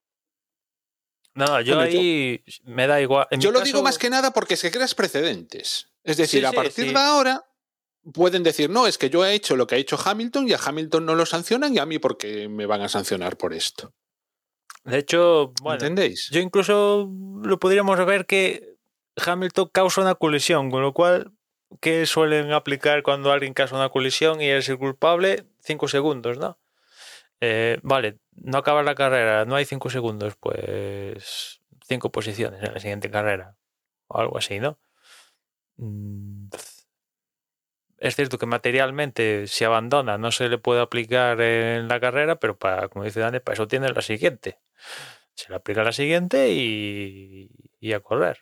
Yo en mi caso particular, eh, o sea, porque si estás juzgando lo que pasa después, pues es- claro, estás jugando, tienes que, yo entiendo, ¿no? Juzgar el hecho en sí, no las consecuencias de, de, de lo que pasa, ¿no? Yo estoy de acuerdo contigo, pero sobre todo por el rollo ese del precedente, ¿no? De, del poder decir, no, mira, cuando sucede esto se sanciona. Y que nadie puede decir, no, es que a Hamilton no lo sancionaron. No, o, o aunque no esté contemplado ese traspaso de, de sanción de una carrera a otra, porque esta no la ha acabado. Aunque eso no estuviese contemplado, que no lo sé, no, no, no he mirado en el reglamento. Pero desde luego, el tú decir que no se toman acciones porque es un lance de carrera, o sea, mm, vale, es- está fuera, Claro, ha claro, si, quedado lo- fuera, abandonado, no, no lo vas a sancionar Si con dices 5 que es con un 10 lance, segundos. si dices que es un lance, no hay nada, ¿verdad? Mm, es como, no sé, eh, si en el fútbol, pues alguien hace una entrada merecedora de cartón amarillo, o sea, de que le, le- o cartón rojo, o que lo echen. Y, y claro, lo que pasa es que al que le hace la entrada no le pasa nada, puede continuar el partido, el que la hace se, se lesiona y tiene que irse. Mm, a ver, mm, no sé, o sea, Dani, en ese tiene, caso. tiene que haber algo, ¿no? Tiene No, que... pero en ese, fíjate, en ese caso, por lo que tengo entendido yo, en ese caso, en el fútbol, si Sí, por- digamos lo sacan del campo en camilla, mm, no le pueden sacar tarjeta, porque por lo que tengo entendido, para que te saquen tarjeta, tiene, o sea, tiene que el jugador ponerse de pie. Es decir, no le pueden sacar tarjeta mientras está en el suelo. Creo, ¿eh? Mm, No sé qué. Pero bueno, es un- esto es un off es, topic, es- muy es off por poner un, es por poner un ejemplo, ¿no? No, sí, sí, sí, no, sí, se- y además entendía perfectamente, y además entendía, Dani. Me refiero a, a eso, ¿no? O sea, em, puedes, puedes no tener capacidad para sancionar, pero sí para decir, ¿sabes? Para que no quede el precedente. Decir, ha sido culpa de Hamilton, efectivamente, a causa de una colisión, efectivamente, dentro de las normas no está reflejado que pueda ponerle sanción. Pero ha sido, si hubiera seguido, sí que se la ponía. Vale, ya está. O sea, esa, san- ese, lance de carrera, ese ir a por todas y si te quedas fuera, pues te quedaste fuera. eh, si no has hecho una animalada, ¿no? Porque obviamente luego si haces una animalada te pueden quitar los puntos del carnet. Pero si, si vas a por todas y te sale mal y te llevas a alguien por delante, pues como tú te has quedado fuera de la carrera, pues ya no te sancionan, ya no, ya no tienes la culpa, que, no, que luego no haya cosas al, al- al revés, ¿no? Eh, que el que la hace continúe, imaginemos que Hamilton continuase y que Fernando se quedase fuera, ¿qué pasa? O sea, ¿no es lo mismo? ¿No es exactamente lo mismo, salvo que el resultado implica que el que lo ha hecho queda dentro y el que lo ha sufrido eh, se queda sin puntos, se queda sin, sin hacer, o sea, sin completar la carrera? Mm, no sé, por lo menos, aunque no continúe Hamilton la carrera, que se diga es culpa de Hamilton, sería sancionable. Eh, no está recogido esto en el, en el en el reglamento o no vamos a tomar acciones en la siguiente carrera, porque ya ha quedado fuera. Pero decir que sí, o sea, que, que a nadie se le ocurra hacer esto, porque como quedéis en carrera, es sancionable. Bueno, aquí en este caso concreto vieron que era un lance, ¿no? Porque de hecho no, no ni lo investigaron, o sea, dijeron, no es necesario investigarlo, con lo cual lo vieron como un lance y para adelante, aunque yo os confieso que me temía la sanción para Alonso. No me, no me preguntas por qué, pero ya me estaba temiendo que a Alonso le iba a cascar una sanción. Afortunadamente no fue así y pudo acabar quinto, que creo que es la segunda vez que repite el quinto puesto esta temporada. Creo, eh, igual me estoy equivocando, pero ha sido uno de los mejores puestos con la ayudita de Leclerc de última hora que de Fernando este, este fin de semana.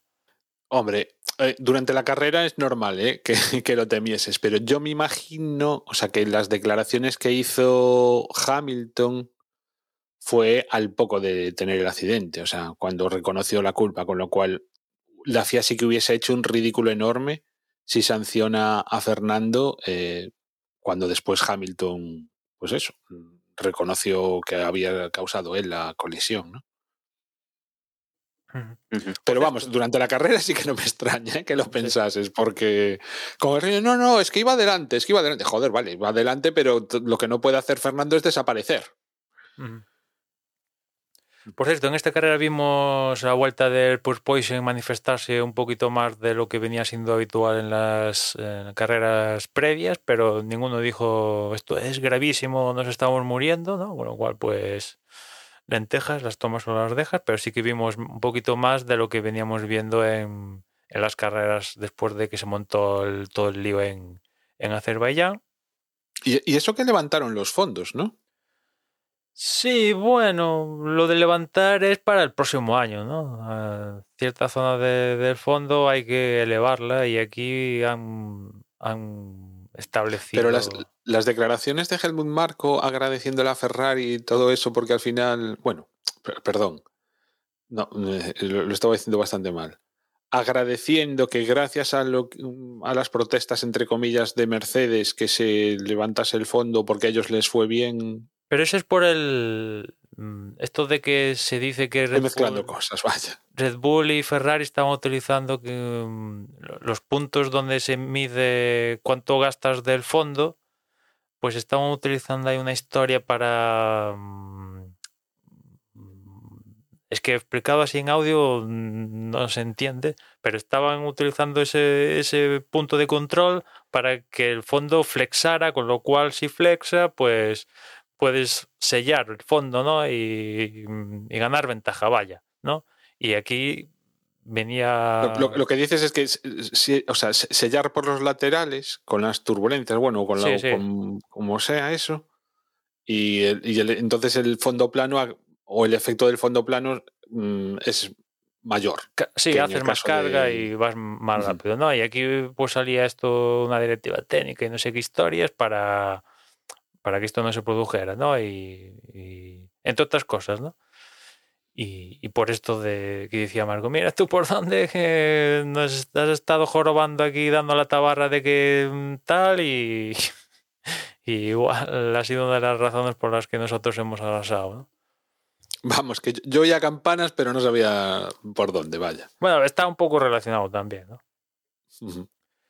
Y, y después también buenas carreras de, Vettel, Gasly y, y Albon, teniendo en cuenta las circunstancias de, de cada uno de ellos. ¿no? Aston Martin pues es uno de a día de hoy, uno de los peores equipos de la parrilla y ver que Vettel en un momento dado estuvo rodando quinto, por ahí creo, al final acabó octavo, pues mira, ni, ni tan mal. Gasly salía desde pit lane, pues al final acaba noveno, o sea que teniendo en cuenta que también Gasly lleva una temporadita con el Alfa Tauri con unos antibajos importantes, pues bien.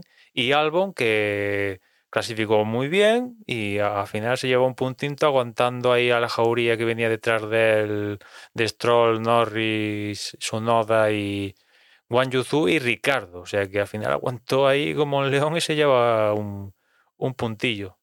Y por otra parte, McLaren, pues, ostras, McLaren mal, ¿eh? En su lucha con, con Alpine, desde luego Alpine se consolida una carrera más en- como cuartos en el Mundial y, y McLaren, pues, está perdiendo, está perdiendo fuelle. Ya no es que Ricardo, pues, estamos viendo el Ricardo de, de McLaren. Es que Norris tampoco puede sumar, aunque sea un puntillo, le está costando, o sea que...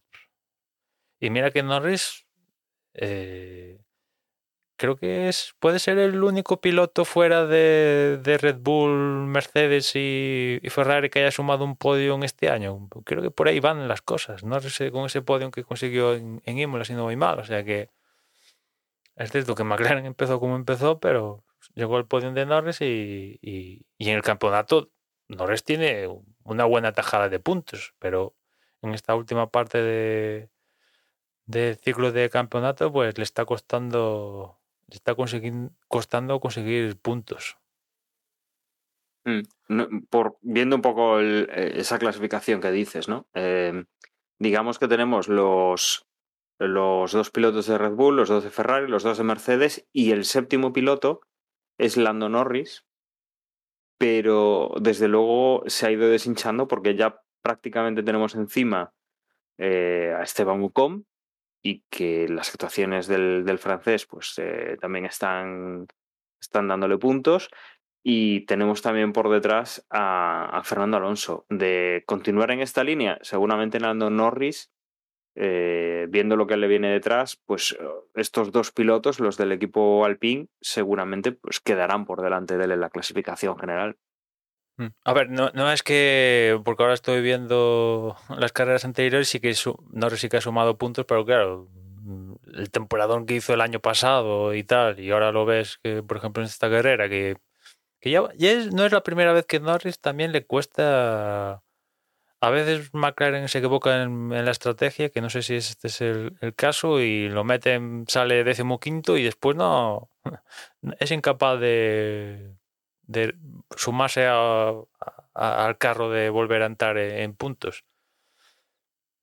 Pero bueno, Norris sigue, a diferencia de Ricardo en las carreras anteriores, sí que, sí que ha conseguido traer puntillos al casillero de, de McLaren. No con tantos tantos puntos como logrado el año pasado, porque bueno, lo del año pasado pasa una vez en, en tu vida, ¿no? Teniendo en cuenta el material que, que llevaba Norris, pero este año de momento Alpine le está comiendo la tostada a, a McLaren. No sé si Sí, yo es que creo que la diferencia principal es esa. O sea, que mm, está mucho mejor este año Alpine que, que McLaren. lo cual y no sé tampoco, o sea, sobre todo que McLaren está mal, porque es que ese es el problema, Jolín, que, que es que ni siquiera entraron en los puntos.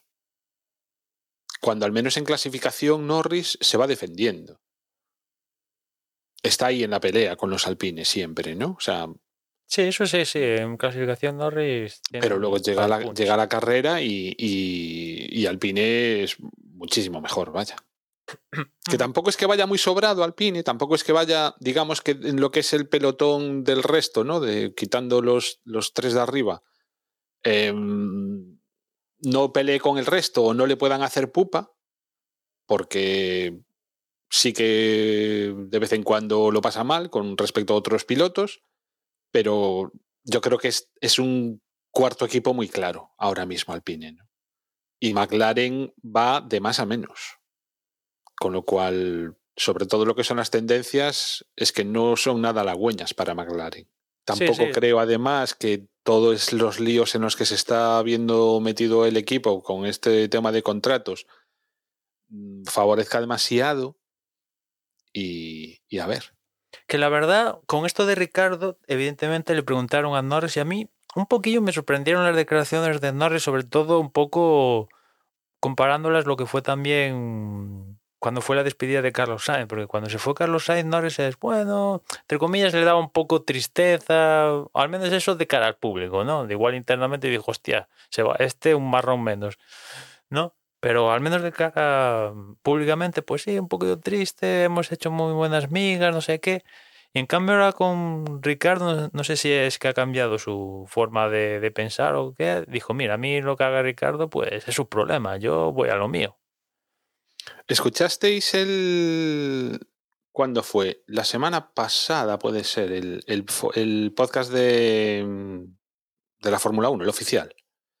Es que es- el, el- el invitado era Norris y le preguntaron precisamente sobre este tema y comentaba, mm, o al menos vamos, yo el, el resumen que os puedo hacer es que no tienen feeling. O sea, Nor- Norris reconocía que no había feeling con él. O sea, que, digamos, los gustos, mm, las aficiones que tenían uno y otro eran totalmente diferentes, ¿no? Y que, sin embargo, con Carlos Sainz, pues que coincidían en muchas cosas, que coincidían en el golf, al parecer también Norris está súper viciado con el tema del golf, Mm, y sí, con, sí. con la música, con otra serie de cosas. Y decía que con Ricciardo, que es que no encontraban nada. Tiene a sentido, mayores tiene de- sentido de- entonces la, la- Sí. la película. Sí, sí. Y, y luego, sobre todo, también que hay una diferencia de edad. Son Ujú. generaciones diferentes. Entonces. También no sé si recordáis en el. Bueno, no sé si lo llegasteis a ver. ¿Llegasteis a ver el. La, ¿Cómo se llama? El. Lo de Netflix. la- ¿Llegaste a ver el, No, no. esta última Drive temporada? Aún no he visto la última temporada. Bueno, yo me la acabé. O sea, tardé, pero, pero me la acabé. Y en un momento dado también el Norris confiesa eso. O sea, que no sé por qué demonios tiene que estar preocupado porque a su compañero de equipo, que, que es su rival, le vaya mal. O sea, no, no lo entendía. O sea, se lo comentaba, no sé, a la a la ayudante que o sea, no sé, cuando van muchas veces a las ruedas de prensa, Sí, sí, siempre van acompañados de, prensa, una persona, ¿no? La que Bueno, pues acompaña eso, de prensa. sí. Justo, se lo comentaba a esa chica, creo que era esa chica, ¿no? En un momento dado. Entonces, pues, pues eso. Mm, Realmente es que no Y- y son mira- compañeros de, de escudería y punto. Mira que con Norris y Sainz hubo, bueno, sigue habiendo muy buen rollo entre ambos, ¿no? Y decíamos, bueno, ahora justo le meten a Ricardo, ya verás, se lo van a pasar pipa, no sé qué, tal, pues, joder. Y, y quizá, no, no sé si vosotros la visteis, pero sí que Ricciardo, eh, justo cuando se, cuando se anunció que no continuaría en McLaren, eh, un Ricciardo que todos tenemos esa imagen suya de, de tipo afable, de bromista, de siempre con una sonrisa de oreja a oreja. Ha- habiendo visto esta imagen siempre de, de Ricciardo, pocas veces un lado más, más triste o, o- o más, no sé, más apagado, sí que me llamó la atención que publicó en sus redes sociales un vídeo que si no lo habéis visto, eh, pues, eh, ahí seguramente lo tendrá, yo, yo lo vi en, en su Instagram. Eh, y, la verdad es que, bueno, o sea, eh, es un vídeo muy, muy correcto, no, no dice, pues McLaren me hizo tal historia, no, o sea, es, eh, hemos decidido esto, no voy a continuar y tal, pero bueno, que, que la actitud que tiene y la forma de contarlo es bastante, bastante triste, no, no porque rompa a llorar, sino por esa, ese contraste que tiene entre eh, la imagen que tiene siempre de, de Dani Ricciardo, sonriente, oreja de, de oreja a oreja la sonrisa, eh, haciendo bromas y tal. Y, y es un vídeo, no sé, o sea, me llamó bastante la atención, ¿no? Em, Cuenta que, bueno, que, que lamentablemente, que pues lo, lo típico, ¿no? De que los resultados no han acompañado, no, no es lo, lo que esperaban, ni unos ni los otros, etcétera, etcétera. Bueno. Pero bueno, si no, si no lo habéis visto, Sí, a mí me llamó bastante la atención. que anuncia que se va, ¿no? De, Sí, sí, sí. que va de McLaren. Hombre, yo creo que a pesar de que se lleva una buena talegada de millones de, por el año que le quedaba de, de contrato en McLaren, pues saber que te despiden, porque esto al final de cuentas es un, un despido, ¿no? Pues a nadie, a salvo que estés a malas en ese sitio, pues eh, a nadie mola, ¿no? A pesar de que te lleves en este caso de Ricardo una indemnización del carajo, ¿no? Pero bueno, estamos hablando de que Ricardo problemas antes de recibir la indemnización tampoco iba a tener, o sea que...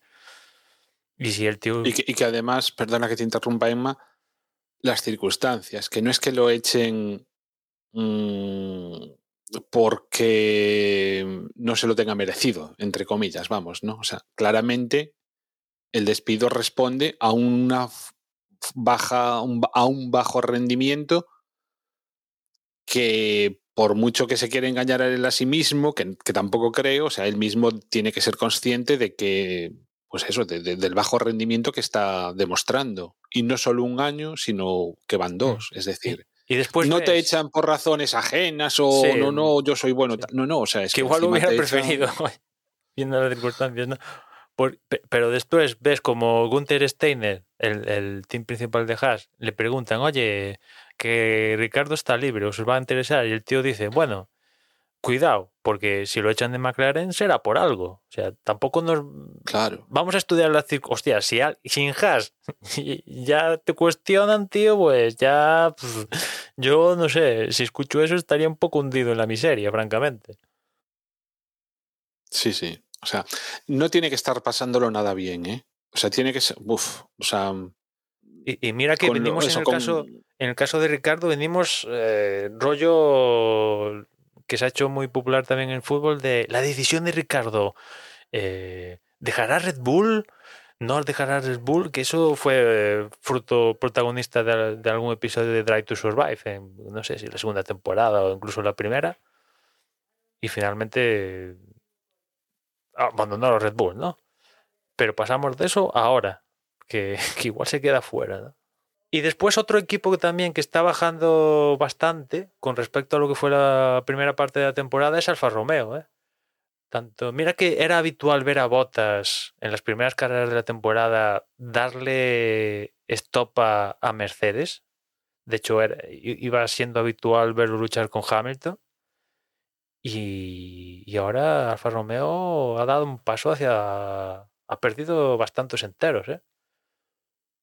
Tanto Bot, el Sí. propio Bottas como, como Wang Yuzu les, les está costando. No sé si es- esto es fruto de, del límite presupuestario, yo qué sé, o bueno, pues somos Alfa Romeo Sauber y nuestros mejores llegan hasta donde llegan y pues esto es lo que hay. Empezamos bien el año, pero ahora pues todos los equipos mejoran y nosotros no. Y es lo que hay. Yo creo que, que esa debe ser la razón. De todas maneras, por ejemplo, en esta carrera, Bot- a Botas lo sacaron de la pista. Sí, es cierto, es cierto que intentando evitar a Latifi, pues el tío se comió la peor Sí. parte, ¿no? No sabemos exactamente qué hubiera sido, pero tampoco daban la sensación de. Antes era, era habitual verlo en la Q3, ahora ya también empieza a ser muy, muy raro, con lo cual, pues efectivamente. No recuerdo, o sea, la verdad es que tampoco es que estoy muy atento a estas cosas, pero me da la sensación de que hace mucho que no trae mejoras el Alfa Romeo, con lo cual bien puede ser lo que estás comentando, que se hayan quedado sin dinero, o que hayan, o que estén pensando ya en el año que viene, o Mm. No sé, pero sí que es una pena, porque vamos, era al principio de la temporada dieron carreras bien interesantes, sobre todo como dices, o sea, me acuerdo eso, de las peleas casi era el morbo, ¿no? De, de verlos peleando de tú a tú sin, sin ser compañeros de equipo y, y viendo que, que a veces incluso le ganaba botas, ¿no? A Hamilton. Porque además Hamilton tampoco tuvo un comienzo demasiado bueno de temporada, con lo cual, pues sí que se echa de menos esas imágenes, la verdad. Al menos Bottas está feliz, ¿no? Una cosa no. En Mercedes estaba un poco amargado y aquí, pues, no tiene rendimiento. O sea, ha cambiado la amargura. Es cierto. ¿Os fijáis? O sea, bueno, igual es cosa mía, pero yo creo, no recuerdo tanto, chis- o sea, tanto vídeo graciosillo y tanta coña marinera en Instagram y por ahí de botas como desde que dejó Mercedes. Sí. Ha cambiado estar amargado, pero tener un coche competitivo por estar feliz y no tener un coche tan competitivo. Al menos, Pensándolo en lo que es la vida, oye, mm, hombre, cuantos más años seas feliz, mejor. ya ganado tal, otra cosa fuera que, que la situación fuera al contrario, ¿no? Aquí se ha dado que el tío ya ha ganado, tal, lo intentó, no ha podido ser. Pues mira, yo ya está en plan Alonso, por así decirlo, ¿no? O Kimi o uno de estos. Mira, yo pues lo que me aguanto y todo lo que venga, pues bienvenido sea. Bueno, no sé si queréis añadir una cosa más del Gran Premio. eh, si no, pues eh, revisamos cómo queda el campeonato. Entonces, eh, tendríamos a Verstappen, como ya las últimas carreras, en primera posición, destacadísimo, 284 puntos. Por detrás de él viene Sergio Pérez con 191 puntos. Luego vendría Charles Leclerc en tercera posición con 186. Pocos le saca a Carlos Sainz, que es cuarto, que viene con 171 puntos, 15 puntos de diferencia ya entre, entre compañeros. Quinto sería George Russell con 170. Sexto sería Hamilton con, Hamilton con 146. Eh, Russell ha sido al inicio de temporada más, eh, bueno, ha conseguido mejores resultados y ha sido, eh, digamos, durante este, esta temporada mm, bastante más constante, pero Hamilton viene de menos a más y ahí está cogiendo a, su compañero de equipo. Eso, nos separan prácticamente pues, 25 24 puntos. Luego, en séptima posición, como decíamos antes, Lando Norris con 76. Detrás viene Esteban Ocon en octava posición con 64. Noveno es Fernando Alonso con 51 puntos. Aquí Ocon y Alonso también se van acercando poco a poco. La diferencia de Ocon a principio de temporada era bastante mayor con, con Fernando Alonso en cuanto a, bueno, menos en porcentaje, ¿no? Eh, obviamente en los puntos al final se van acumulando y, y ahora pues tienen bastante más los dos. En décima posición viene Valtteri Bottas con 46. Luego mm, décima es Kevin Magnussen con 22. Con 20 puntos en decimosegunda posición viene eh, Sebastián Vettel. Décimo tercero es Dani Ricciardo con 19. Décimo cuarto Pierre Gasly con 18. Décimo quinto eh, Mick Schumacher con 12 puntos, décimo sexto Yuki Tsunoda con 11, eh, décimo séptimo Su Guangzhou con 5 puntos, décimo octavo Alexander Albon con 4, los mismos que tiene Lance Stroll, que es décimo noveno, y eh, vigésimo es Latifi con, con 0 puntos, vigésimo primero Nico Hulkenberg, que ya no, no está corriendo, pero bueno, sí, con, con 0 puntos también. Y en cuanto a constructores, destacado también Red Bull con 475 puntos, por detrás viene Ferrari con 357, tercera posición para el equipo Mercedes con 316, como, como decíamos, se acerca, están consiguiendo buenos puntos y, ahí está el equipo Mercedes, que poco a poco se acerca a Ferrari. Cuarta posición es Alpine con 115 eh, puntos. Quinta posición, Mercedes, o perdón, McLaren Mercedes con 95. Sexta posición, Alfa Romeo con 51. Séptima, Haas con 34. Octavo, Alfa Tauri con 29. Noveno, Aston Martin con 24. Y en décima posición está Williams con 4 puntitos nada más. Como decimos, las cosas están. Bueno, hay ciertas zonas ahí de, de lucha entre, entre, varios equipos y varios pilotos y veremos un poco cómo, cómo evoluciona esta segunda parte de la, de la temporada. Y el siguiente, la siguiente cita, como decíamos al principio de todo, serán los Países Bajos, que se celebrará este próximo fin de semana en, bueno, pues un, día, pues esto se va a publicar prácticamente el jueves. En un día estaremos ya con los, con los libres 1. Emma, los horarios típico europeo. Sí, cuidado porque no son los horarios que están siendo habituales en las carreras en Europa. Hay una ligera modificación. Imagino que viene derivado porque como coincidimos en fin de semana con MotoGP, imagino que han ajustado y tal, ¿no? Y de ahí que no sean los mismos horarios que, por ejemplo, este pasado fin de semana en, en Bélgica. Mira, a mí ya me pillaban. De tal manera que los primeros entrenamientos el viernes son a las doce y media, los segundos entrenamientos son a las 4 de la tarde, los terceros libres el sábado a las 12, la clasificación a las 3 y el domingo la carrera a las 3. Esto en horario peninsular de, de España, una hora menos en Canarias. Neumáticos, por aquí Pirelli lleva la gama más dura, C1, C2, C3.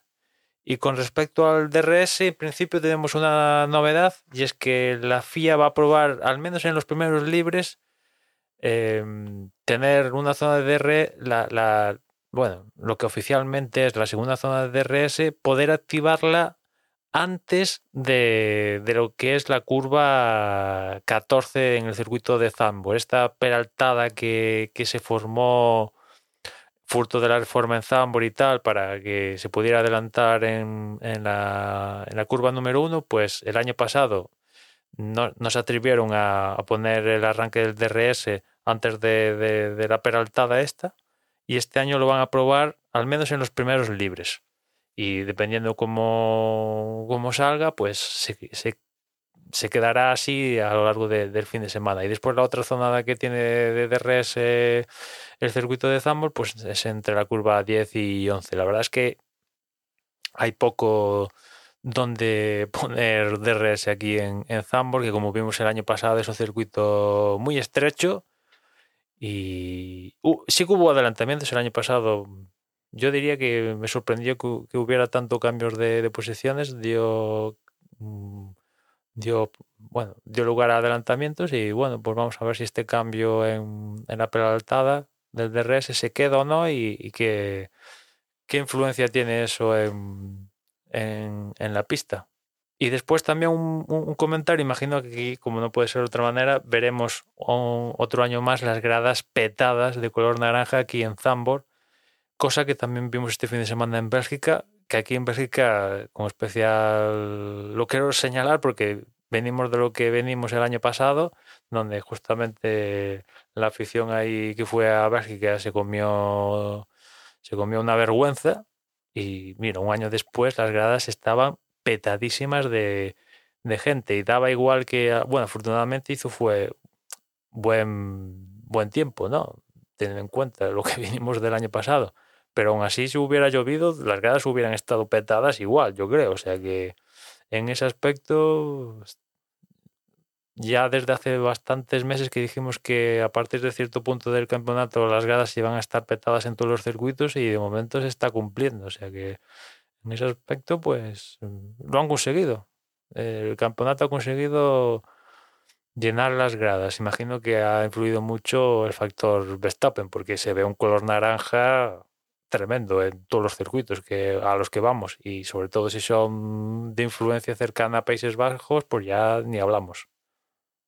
No, desde luego se está moviendo mucho la, afición de Verstappen en, este periplo, periplo europeo, donde muchos circuitos pues quedan en radio de un par de horas desde Países Bajos y, bueno, está, está ayudando bastante también el- la posición que tiene Verstappen y cómo está dominando y que, bueno, pues eh, difícil es que, que como aficionado no vayas a un a una carrera y que no la esté ganando, que no la esté ganando Verstappen, ¿no? Desde luego, mm, bueno, pues ahí está esa. Ahí está esa, esa marea naranja que, que comenta, que comenta Emma. Este, yo, la verdad es que no me acuerdo demasiado, pero creo recordar que me había llamado la atención de este circuito lo bonito que resultaba en, en la tele, los, eh, los planos, las, eh, los tiros de cámara y todo esto. Creo recordar que me habían resultado especialmente agradables a la vista. Tengo, tengo curiosidad por, por volver Sí, a verlo. me acuerdo, este tiene la playa al lado. De hecho, puede influir eso en, en la pista, porque según cómo sopla el viento, arrastra arena al, al circuito. Y bueno, es una zona turística súper, ¿no? De, No, pero creo recordar que era como un. Orográficamente tenía. O sea, muy sube-baja y. Sí, sí, eh, es de estos circuitos a la antigua que aprovecharon la. adaptaron el circuito a- al relieve de lo que tenían, al contrario de, de- de lo que vivimos en la época Tilke, ¿no? Y es un circuito pues, a la antigua, ¿no? Pero a mí, ya digo, me sorprendió el año pasado que, que era posible adelantar, porque viendo a priori decías, hostia, aquí esto igual es un circuito Mónaco 3, ¿no? Ya tenemos Mónaco 1, Hungría 2 y ahora esto sería Mónaco 3. Y no, no, pues sí que hubo, hubo sus adelantamientos y las zonas peraltadas, pues porque también en la 3 también hay una zona peraltada eh, bonita, pues dan, dan, dan su juego, dan su juego. Parece que no, pero tiene su chispa Zambor. Bueno, no sé si queréis añadir alguna, alguna cosa más o ya podemos ir cerrando un podcast que, bueno, se nos ha ido una longitud, a una duración bastante, bastante interesante. Emma, Juan, ¿alguna cosilla más? No, bueno, pues eh, cerramos aquí agradeciéndoos una semana más que hayáis estado con, todos nosotros y simplemente, eh, nada, daros eso, las gracias y recordaros que nuestra página web es desdevox.es. Os dejo con mis compañeros. Un saludo y hasta luego. En Twitter nos encontráis como arroba desde boxes si nos queréis mandar un mensaje utilizando la red social del pajarito y también si nos queréis comunicar algo y hablad con la gente de- del grupo de Telegram, pues podéis acceder a él mediante la dirección t.m barra desde boxes. Y nada más, ya nos escuchamos en la próxima carrera. Si nos queréis enviar un email, podéis hacerlo a desde boxes, a desde y, y nada, pues eso, que segunda carrera consecutiva de, este, de estas tres que tenemos seguidas en, tras el parón vacacional. Y yo me lo pasé bien, al menos este último fin de semana viendo, viendo la carrera de Bélgica. Ojalá que también nos lo pasemos bien todos y todas en, en Zambor. Venga, no me enrollo más. Muchas gracias y hasta la próxima. Chao, chao.